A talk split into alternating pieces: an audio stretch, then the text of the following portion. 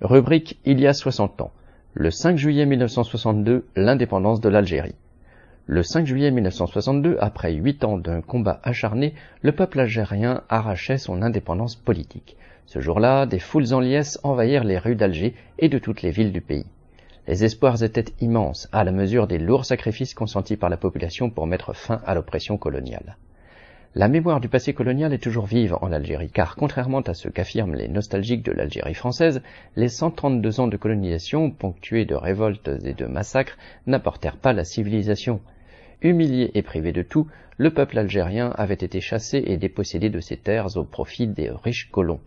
Pour asseoir sa domination, la France avait incité des centaines de milliers d'Européens à s'installer en Algérie. La plupart vivaient modestement, mais bien mieux que les Algériens qualifiés d'indigènes. À la fin de la Deuxième Guerre mondiale, la révolte coloniale avait ébranlé les empires coloniaux. Le 8 mai 45, elle avait éclaté à Sétif et dans le Constantinois et avait été durement réprimée.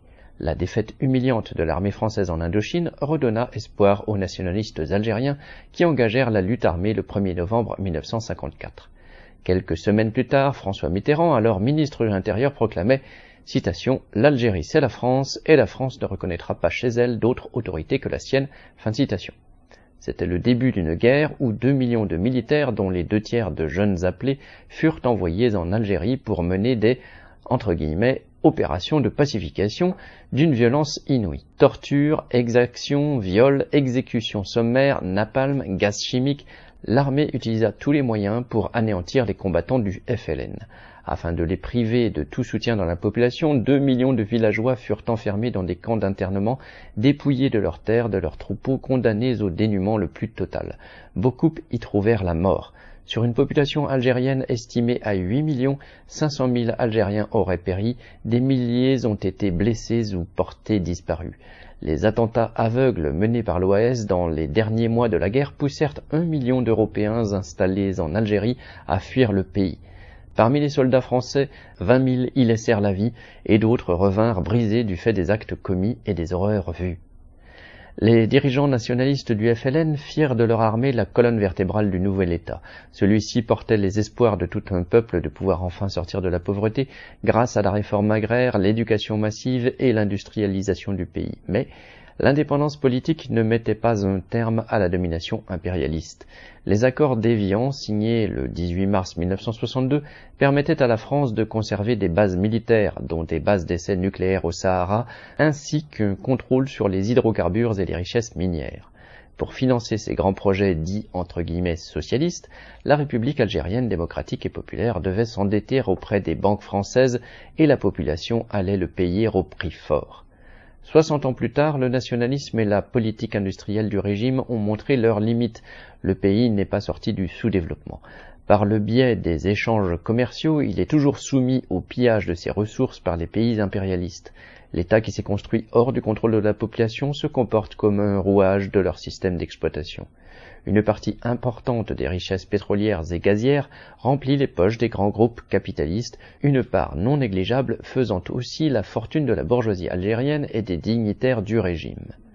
En 2019, lors de la grande mobilisation populaire du Hirak, des millions d'Algériens ont exprimé leur révolte contre le système politique et contre sa corruption, reprochant à ses dirigeants d'avoir trahi les espoirs du lendemain de l'indépendance et concluant système dégage. En décembre 2019, malgré le Hirak encore actif et des appels au boycott, Abdelmajid Tebboune était élu président de la République. Trois mois plus tard, il saisissait l'opportunité de la crise sanitaire pour mettre un terme à une année de contestations et de manifestations hebdomadaires, d'autant plus aisément que la lassitude et l'absence de perspectives en clairsemaient les rangs. Il réussissait ainsi à mettre un terme à la crise politique ouverte par le Hirak. Le simple dégagisme porté par les partis dits d'opposition, assorti d'appels au boycott des différents scrutins, n'ont offert aucune perspective aux classes populaires, aux prises avec les difficultés grandissantes du quotidien. Tebboune a finalement eu la voie libre pour mener une reprise en main répressive qui a conduit en prison militants du Hirak, journalistes et blogueurs. Il dit maintenant vouloir défendre le pouvoir d'achat. La flambée des prix des hydrocarbures et la découverte de nouveaux gisements gaziers lui donnent une nouvelle marge de manœuvre. En supprimant l'impôt sur le revenu, en augmentant le point d'indice des fonctionnaires ou en créant une allocation pour une petite fraction des chômeurs, il a permis à des familles de bénéficier de quelques dinars supplémentaires, mais qui se sont vite révélés dérisoires au regard de l'inflation. Tout comme ses prédécesseurs, Tebboune navigue à vue entre les intérêts de la bourgeoisie algérienne et les exigences du FMI d'une part, le mécontentement des classes populaires qu'il tente de contenir d'autre part. Aussi utilise-t-il toutes les crises et les occasions pour créer un sentiment d'unité nationale et resserrer les rangs autour du pouvoir. La célébration du 60e anniversaire de l'indépendance est l'occasion de s'appuyer sur la fierté, toujours présente dans la population, d'avoir vaincu l'ancienne puissance coloniale. La grande parade militaire a été l'occasion pour le pouvoir d'affirmer sa puissance, au moment où la normalisation des relations entre Israël et le Maroc a ravivé les tensions avec ce dernier. Depuis des mois, le gouvernement algérien se présente comme agressé par Israël et le Maroc et flatte les sentiments anti-impérialistes présents dans la population pour tenter de la souder derrière lui. Il se dit le champion du droit des peuples à disposer d'eux-mêmes en agitant la cause des peuples palestiniens et sahraouis, comme l'illustre la participation aux célébrations de Mahmoud Abbas, président de l'autorité palestinienne. En 1962, la conquête de l'indépendance a permis au peuple algérien d'en finir avec la colonisation et ses ignominies, mais les perspectives purement nationalistes du FLN ont aussi conduit à une impasse. L'indépendance ne s'est accompagnée ni d'une véritable liberté, ni d'une véritable émancipation sociale. Avec la crise qui s'aggrave et quelles que soient les manœuvres du pouvoir, les classes populaires s'enfoncent dans la misère, le mécontentement présent partout ne pourra trouver une véritable issue que dans la lutte contre la domination de la bourgeoisie et contre celle de l'impérialisme, une lutte qui doit devenir le programme de la classe ouvrière algérienne et de celle de tous les pays.